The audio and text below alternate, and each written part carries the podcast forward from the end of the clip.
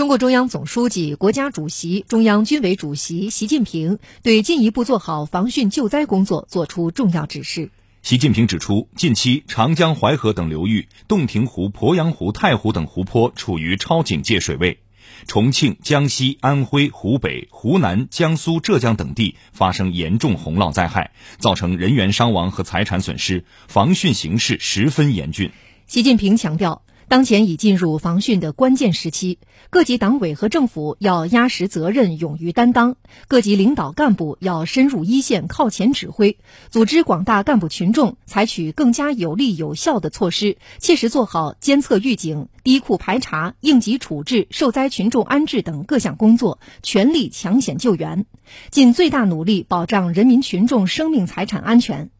国家防总、应急管理部、水利部等部门要加强统筹协调，科学调配救援力量和救灾物资。